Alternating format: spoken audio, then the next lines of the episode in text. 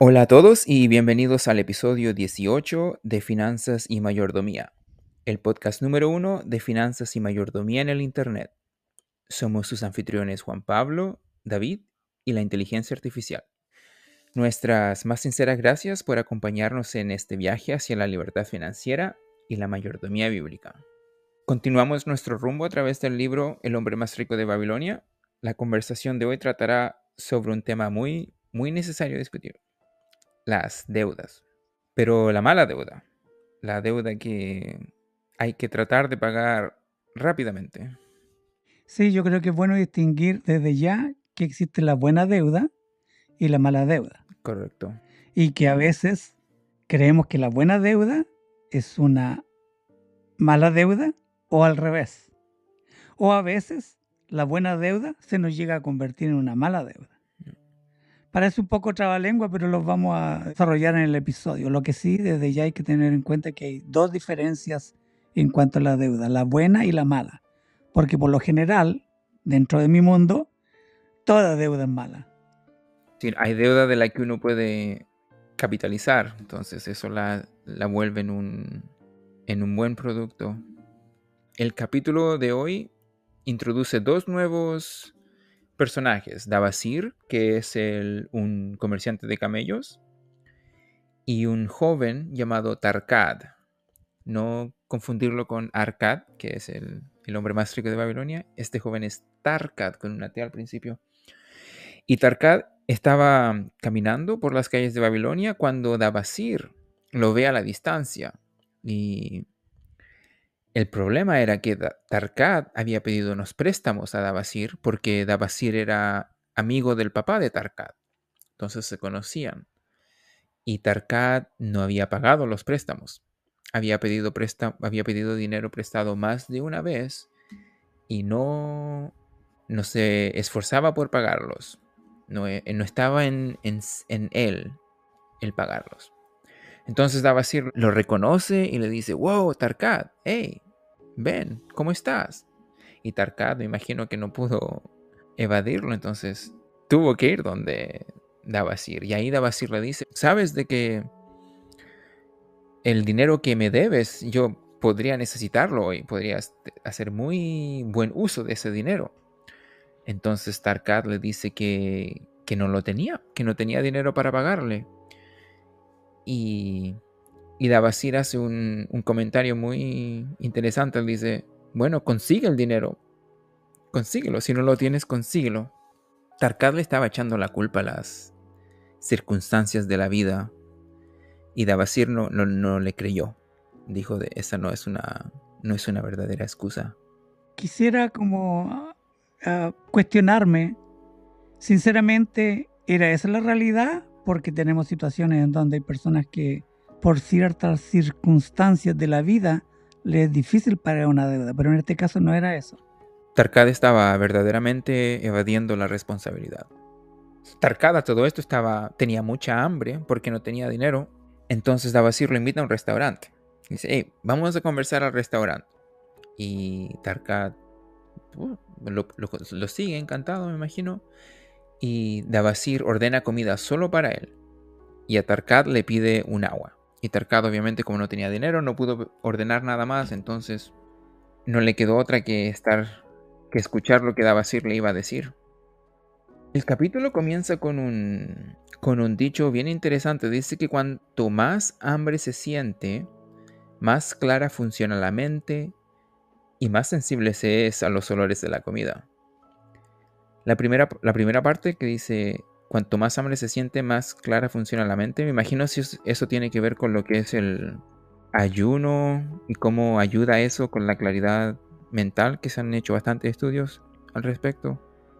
Siempre y cuando ha pasado cierto, no sé si ciertas horas podríamos decir, previamente, porque en los primeros momentos duele el estómago, de verdad que no se piensa bien, está, haciendo el efecto de la limpieza del cuerpo en sí, de las toxinas. Sí, por eso me, imagino, dice que cuanto más hambre, mientras más pasa el tiempo, dentro del hambre, ya más se aclara la mente. Bueno, hasta, que uno llega al, otro extremo, obviamente, porque todos los extremos son malos. Pero es, es cierto eso de que el ayuno aclara la mente. Y obviamente te hace más sensible a los olores de la comida. Que me imagino era la realidad de Tarkad en estos momentos. Me imagino superioridad moral en esa situación. Es bien humilde. Bueno, no humilde, sino es bien comprensivo. Es bien comprensivo. Eh, de hecho, le va a contar un secreto a, a Tarkad. Y así comienza la historia. Dice, la historia que voy a contar, comenzó Davasir, haciendo una pausa para morder un buen trozo de pata de cabra. Era carnívoro aparentemente. Se refiere a mis primeros años de vida y a cómo llegué a ser un comerciante de camellos. ¿Sabía alguien que alguna vez fui esclavo en Siria? Un murmullo de sorpresa recorrió el auditorio que Davasir escuchó con satisfacción. Cuando era joven, continuó Davasir, tras otra feroz embestida contra la pata de cabra, aprendí el oficio de mi padre, la fabricación de sillas de montar. Trabajé con él en su taller y tomé para mí una esposa. Siendo joven y no muy hábil, ganaba poco, lo justo para mantener modestamente a mi excelente esposa. Ansiaba cosas buenas que no podía permitirme, Pronto descubrí que los comerciantes confiaban en mí para pagar más tarde, aunque no pudiera hacerlo en ese momento. Se le empezaron a dar crédito. Siendo joven y sin experiencia, no sabía que quien gasta más de lo que gana está sembrando los vientos de la autoindulgencia innecesaria de la que está seguro de cosechar torbellinos de problemas y humillación. Incluso así satisfací mis caprichos de ropa fina y compré lujos para mi buena esposa y nuestro hogar por encima de nuestras posibilidades. Pagué como pude y durante un tiempo todo fue bien, pero con el tiempo descubrí que no podía utilizar mis ingresos tanto para vivir como para pagar mis deudas. Los acreedores empezaron a perseguirme para que pagara mis extravagantes compras y mi vida se volvió miserable. Pedí prestado a mis amigos, pero tampoco podía pagarles. Las cosas fueron de mal en peor mi mujer volvió con su padre y decidí abandonar Babilonia y buscar otra ciudad donde un joven pudiera tener mejores oportunidades. Durante dos años tuve una vida inquieta e infructuosa, trabajando para comerciantes de caravanas. De ahí me uní a un grupo de simpáticos ladrones que recorrían el desierto en busca de caravanas desarmadas.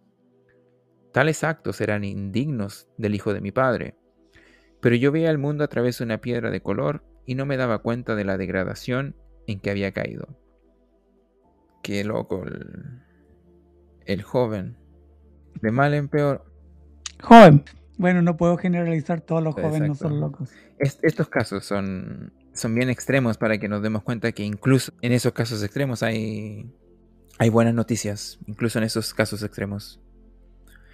Este joven, bueno, Dabasir, era imposible que no pasara roba la caravana equivocada y lo, lo toman a él prisionero y lo venden como esclavo a, un, a los asirios.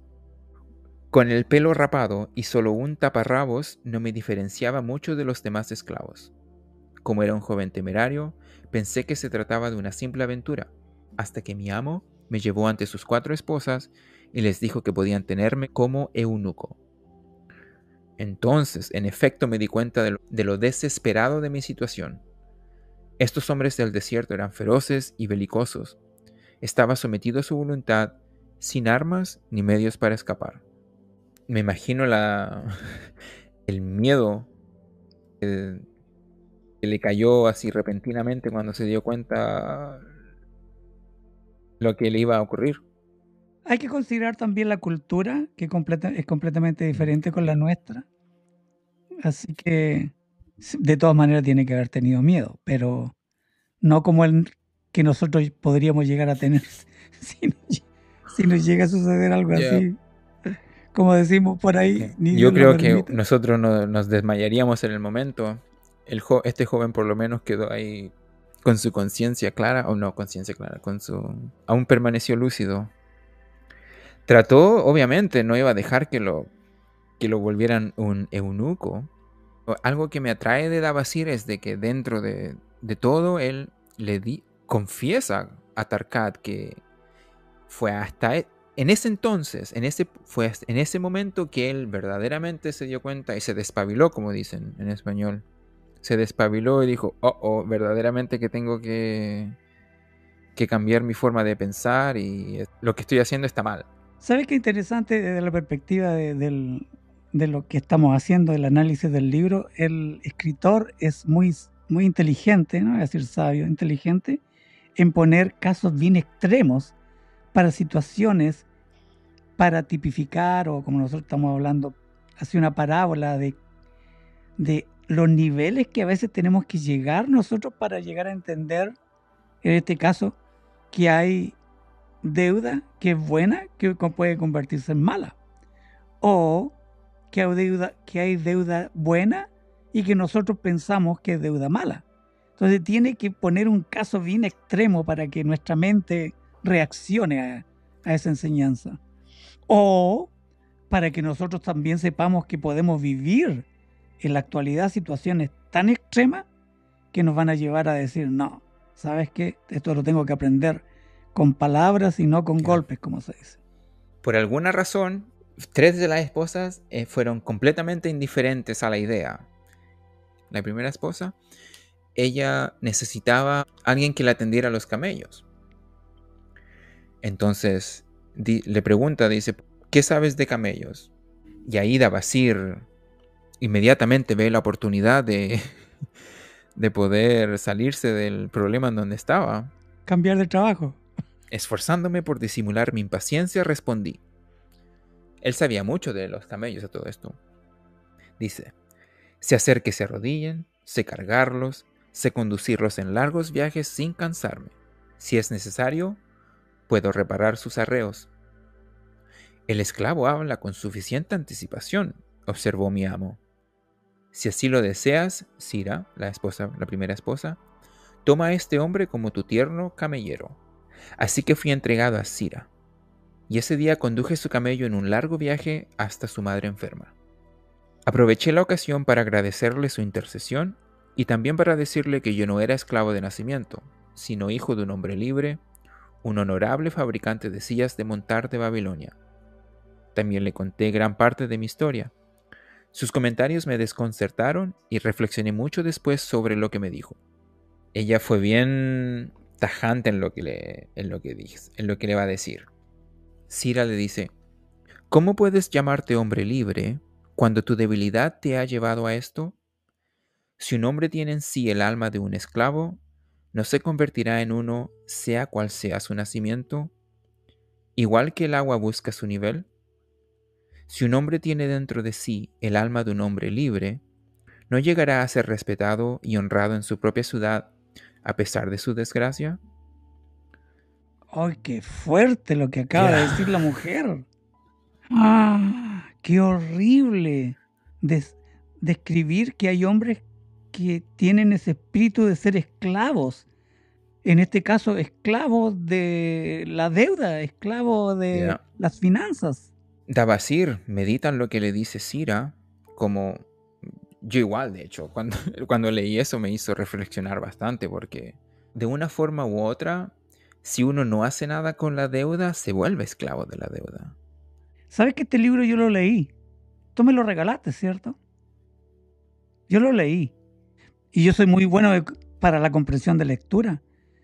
Pero en todos estos episodios, como que me doy cuenta que ¿qué leí? Porque ahora, mira, fíjate la admiración de algo que ya había leído. Ahora, ¿qué voy yo? De que hay una realidad muy, muy grande de que a veces pensamos que alguien nos dijo algo y ya lo comprendimos.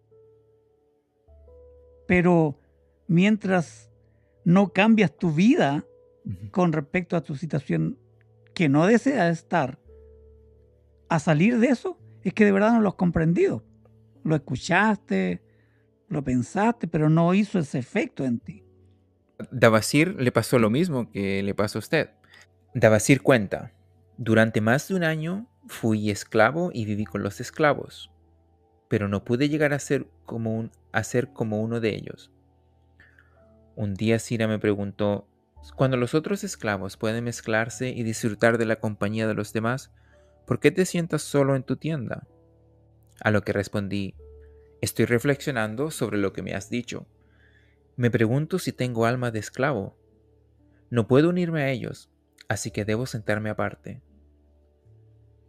¿Qué piensas de mí a esas alturas? le pregunté de repente. ¿Tengo alma de hombre libre o de esclavo? Sira le responde, ¿tienes el deseo de pagar las justas deudas que tienes en Babilonia? replicó ella. Sí, tengo el deseo, pero no veo la manera. Si dejas pasar los años y no te esfuerzas por pagar, no tienes más que el alma despreciable de un esclavo. No hay hombre que no pueda respetarse a sí mismo si no puede pagar sus deudas honradamente. Pero ¿qué puedo hacer yo que soy esclavo en Siria? Sigue siendo un esclavo en Siria, debilucho. No soy débil, negué acaloradamente. Entonces pruébalo. ¿Cómo? ¿Acaso tu gran rey no lucha contra sus enemigos de todas las maneras que puede y con todas sus fuerzas? Tus deudas son tus enemigos. Te echaron de Babilonia. Los dejaste solo y se hicieron demasiado fuertes para ti. Si hubieras luchado contra ellos como un hombre, podrías haberlos conquistado y ser un honrado entre la gente del pueblo. Pero no tuviste alma para luchar contra ellos, y he aquí que tu orgullo ha decaído hasta convertirte en un esclavo en Siria. Eh, esto lo, dijo, lo decían los ah, atletas profesionales. La enseñanza que ellos podían dar era de que ninguno de ellos había llegado a ser un atleta profesional solo. Siempre ellos habían tenido, necesitado la ayuda de varias personas o, una o más personas. Es imposible lograrlo solo. Y aquí vemos cómo eso es cierto en la historia de Dabasir. Ahora vamos a ver por qué. Un tiempo pasa y Sira llama a Dabasir y le, pregunta, Dabasir, ¿tienes alma de hombre libre o de esclavo? El alma de un hombre libre, insistí. Bueno, ahora tienes la oportunidad de demostrarlo. Tu amo ha bebido profundamente y sus jefes están en estado de estupor. Toma estos cabellos y escapa. En esta bolsa hay ropa de tu amo para disfrazarte. Diré que robaste los camellos y huiste mientras yo visitaba a mi madre enferma. Dabasir toma la oportunidad y arranca con los camellos, dándole las gracias obviamente a Sira. El favor que le hizo Sira verdaderamente es impagable. Supongo que Sira vio que Dabasir estaba siendo honesto cuando él decía que no era esclavo. O que ella percibió que realmente él no tenía espíritu de, esclavo, no de libre. Sí, porque si él hubiera sido esclavo, se hubiera juntado con los esclavos, hubiera, hubiera hecho todas las cosas que hacían ellos. O como se dice, no lo hubiera remordido la conciencia.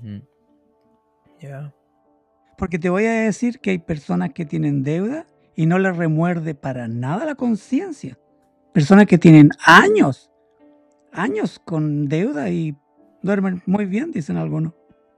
Conozco varios casos de personas que tenían arrendatarios que durante la pandemia dejaron de pagarles y le destrozaron todas las propiedades y no les dio nada de vergüenza hacer todo eso.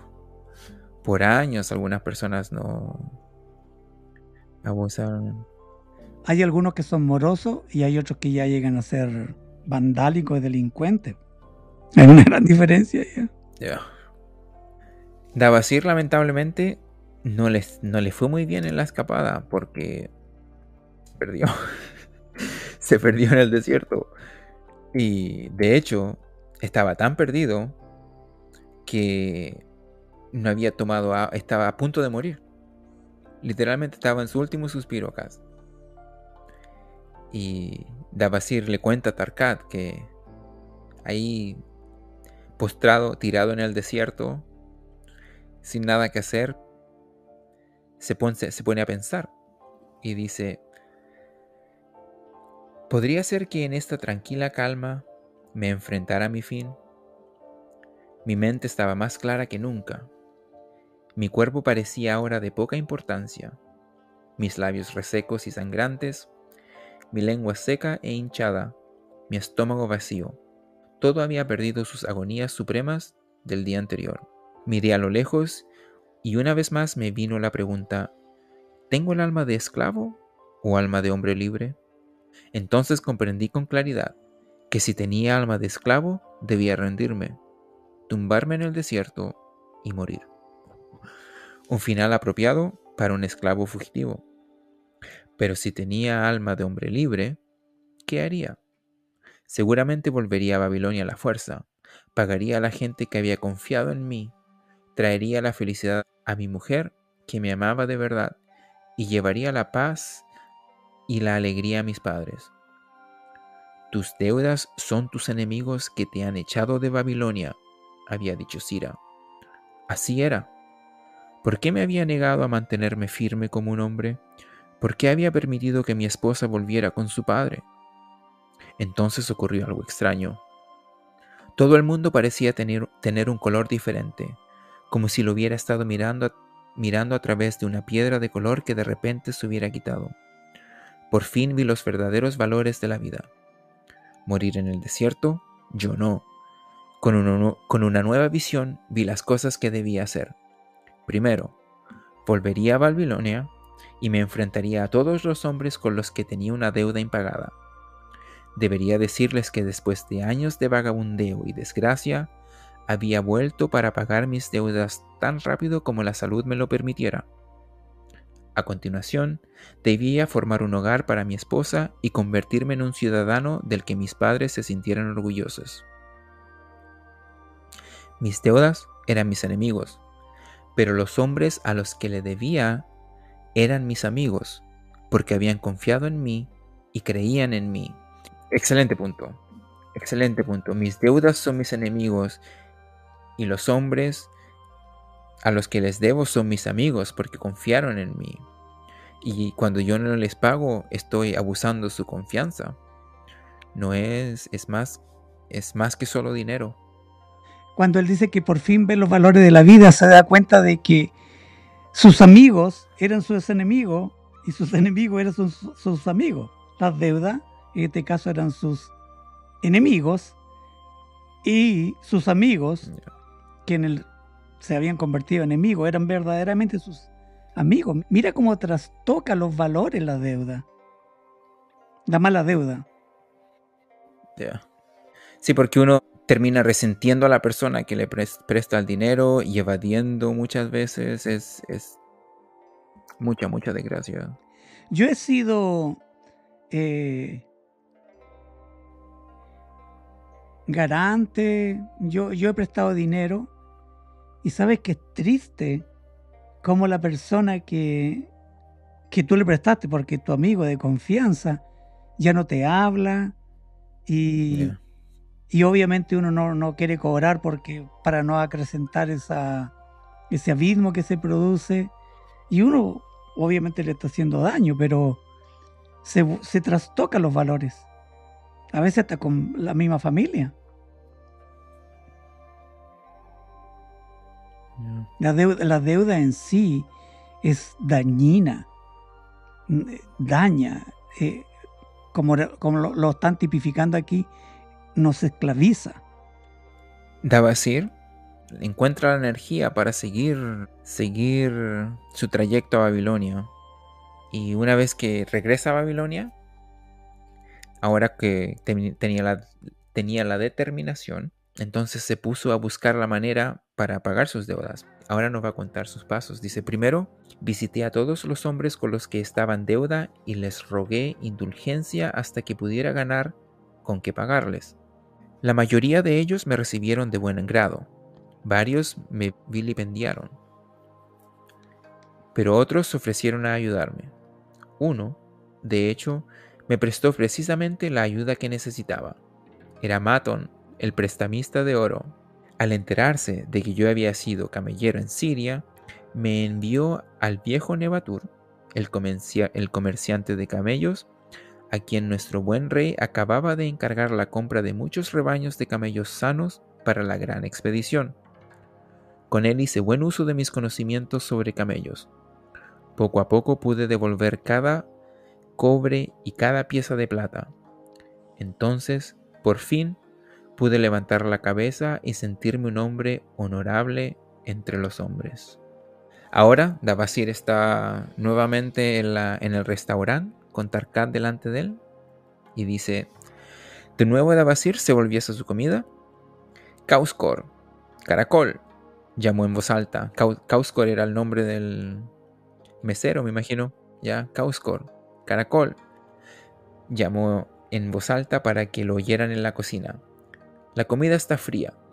Tráeme más carne recién asada. Trae también una buena ración para Tarkat, el hijo de mi viejo amigo, que tiene hambre y comerá conmigo. Así terminó la historia de Dabasir, el comerciante de camellos de la vieja Babilonia. Encontró su propia alma cuando se dio cuenta de una gran verdad, una verdad que había sido conocida y, utilizada por hombres sabios mucho antes de su tiempo. Ha conducido a hombres de todas las épocas, fuera de las dificultades y hacia el éxito, y continuará haciéndolo para aquellos que tengan la sabiduría de comprender su poder, al alcance de cualquier persona que lea estas líneas. Donde está la determinación, se encuentra el camino. Se me olvidó mencionar de que la historia, obviamente, inspiró a Tarkat a, pagar todas sus deudas. Y fue por eso de que Dabasir celebró, convirtió esa tirada de orejas en una celebración. Y le compró comida y todo a, a Tarkat. Qué bueno que él aprendió con palabras, no como quien estaba contando que tuvo que aprenderlo Ah, con golpes de la vida. Eso es sabio, por eso a nuestros oyentes tenemos que rogarles que escuchen esto, que lo vuelvan a escuchar, que les cale profundamente si es que están en este estado para que se liberen. Dabasir escribe el plan que utilizó para pagar sus deudas y eso va a ser lo que vamos a conversar el próximo capítulo, así que va a ser un buen... Creo que va a ser el primer ah, presupuesto que el libro introduce o presenta. No sé cómo, cuál es la palabra correcta. Está bien. Práctico, práctico. Práctico, el primer, exacto, el primer presupuesto práctico. La, la inteligencia artificial nos, nos preparó unos puntos sobre el capítulo de hoy que me parecen bien certeros, dice, es importante vivir dentro de tus posibilidades y no gastes más dinero del que ganas, obviamente. Eso lo venimos enseñando de hace tiempo. Ya. Ya, o si no, si no nos cuidamos, podemos volvernos eunucos. no, eso no nos debe dar gracia ni risa. es, es, humor, humor, no. Humor negro. Dice, ahorra dinero para el futuro, aunque solo pueda ahorrar una pequeña cantidad de dinero cada vez, con el tiempo irá sumando. Este es un punto que aprendimos. Esa es una de las curas. Arcad cuando nos enseñó Sakura utilizó un, ejemplo bien fascinante. Decía, si yo decido tirar una piedra en el arroyo cada vez que paso por el arroyo, que es una vez al mes, o, perdón, una vez al día, y me olvido de hacerlo por siete días, o decido un día tirar 30 piedras para no tener que hacerlo los próximos 29 días, eso no es honrable. Si yo decido hacerlo una vez al día por 30 días, entonces una vez al día por 30 días lo, lo tendré que hacer. ¿A dónde va eso? La enseñanza es de que yo tengo que ahorrar de a poquito, no de a poquito, constantemente, no mucho de a poco. ¿Se entiende? Poquito, constantemente, pero no mucho de a poco. Eso no funciona. Y el último sería tenga paciencia. Crear riqueza lleva tiempo. No se desanime si no ve resultados inmediatamente. No haga lo que hizo Tarkat, que empezó a pedir dinero prestado para poder vivir sus objetivos de lujuria bueno, a la inteligencia, la inteligencia artificial también nos preparó el, bueno, como siempre, nos prepara el resumen de lo que se habla en, en el capítulo. Entonces, el resumen dice, el comerciante de camellos de Babilonia, bueno, dice, Tarkat, un hombre que tiene deudas, deudas con mucha gente, es enfrentado por Dabasir, un rico comerciante de camellos. Dabasir le pide a Tarkat que le pague su deuda, pero Tarkat no tiene dinero. Dabasir le cuenta a Tarkat una historia sobre cómo él se encontró una vez en una situación similar. Dabasir era un derrochador imprudente que no paraba de pedir dinero prestado. Al final, debía tanto dinero que perdió todas sus posesiones, se convirtió en ladrón y terminó siendo esclavo al ser descubierto. Finalmente, Dabasir escapó de la esclavitud y regresó a Babilonia. Prometió no volver a gastar dinero imprudentemente. En su lugar, empezó a ahorrar e invertir su dinero sabiamente. Con el tiempo, Dabasir se convirtió en uno de los hombres más ricos de Babilonia. Le dijo a Tarkat que él podría alcanzar el mismo éxito si estaba dispuesto a trabajar duro y ser disciplinado con sus finanzas. El capítulo El camellero de Babilonia enseña la importancia de la disciplina financiera y el ahorro. También muestra que es posible alcanzar el éxito financiero incluso si se empieza de la nada, si se empieza sin nada. Y lo más importante, que la deuda puede llegar, que la deuda nos puede llegar a esclavizar. Esclavos de la deuda. Bueno, yo tengo que insistir que en estos momentos hemos tratado lo que el concepto de la deuda mala, aquella que uno se compromete a sabiendas o con la ilusión pero no con la realidad de que puede pagarla del todo a su tiempo, sino como ya se ha dicho, es para incluso seguir derrochándola imprudentemente en gastos que imprudentemente ya lo hemos cometido. Tengo que insistir con esto, ¿ah? porque yo recuerdo cuando era joven, un movimiento en mi país fuertísimo a través de los que hoy día llaman mercaderes de la fe. ¿Y qué hacían ellos? Grandes eventos, grandes reuniones, grandes cultos, como quisieran llamarle, en donde invitaban a todas las personas que tenían deuda que llevaran sus tarjetas porque iban a ser libres de la deuda. Tarjetas de crédito, gente tenía, ya, sí, sí, era sorprendentemente cómo caía lo iluso que llegaba cada gente ahí. y me imagino que habrá muchos que me dirán, oh no, yo participé en ello y, fui libre de la deuda en esa oportunidad. ¿Qué es lo que hacía este señor? Decía, ok, a ver, tráigame la tarjeta. O si usted está al otro lado de la radio la televisión, tome su tarjeta y córtela con una tijera. Y así usted va a ser libre de la deuda. ¿Qué cosa más horripilante para enseñar la mayordomía? Cortar una tarjeta para ser libre de la deuda. Cuando aquí hay todo un trasfondo de qué? De carácter, de principios morales, de, eh, de, roche, Hay una serie de factores humanos que te llevan a eso. Que con un simple cortar una tarjeta tú vas, vas a pedir otra. O vas a conseguir un crédito de otra manera. Porque eso está en tu corazón. Entonces, tenemos que tener cuidado. Yo no sé si en la actualidad está todavía pasando esa realidad con algunos mercaderes de la fe que al final lo único que quieren es que más encima tú le des de dinero que no tienes porque estás en deuda. Porque terminan pidiendo. En ese tiempo terminaban pidiendo dinero. Entonces tenemos que ser sabios. La palabra de Dios en ninguna parte, la Biblia en ninguna parte nos enseña que para liberarnos de la esclavitud financiera uno tiene que ser prácticamente una obra de magia. No, hay toda una serie de conocimiento y sabiduría que tú tienes que llegar a, vivir, a, comprender, a saber, a comprender, a vivir. es la epifanía de la que hablamos, las curas. Wow. El trabajar, el ahorrar, el invertir, el asegurar tu dinero, aprender consultar por consejo, tener una multitud de consejeros. Ah, va a aparecer esto como una publicidad, escuchar los podcasts, no solo los nuestros, sino muchos, muchos que hay por ahí, buenos, de buena fe, que los llevan a, a una verdadera libertad financiera, a una mayordomía bíblica, pero bíblica. No cortar un, una tarjeta con una... Un pedazo de plástico. Eh, mira, yo, te, yo tengo eh, tarjeta de crédito por años. Y una de, las mejores deudas es usarla.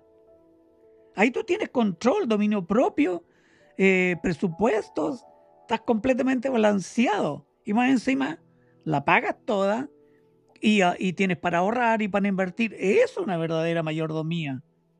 Y no es que me esté tirando flores, sino que esa es la realidad que todos tenemos que vivir con respecto al manejo de la finanza.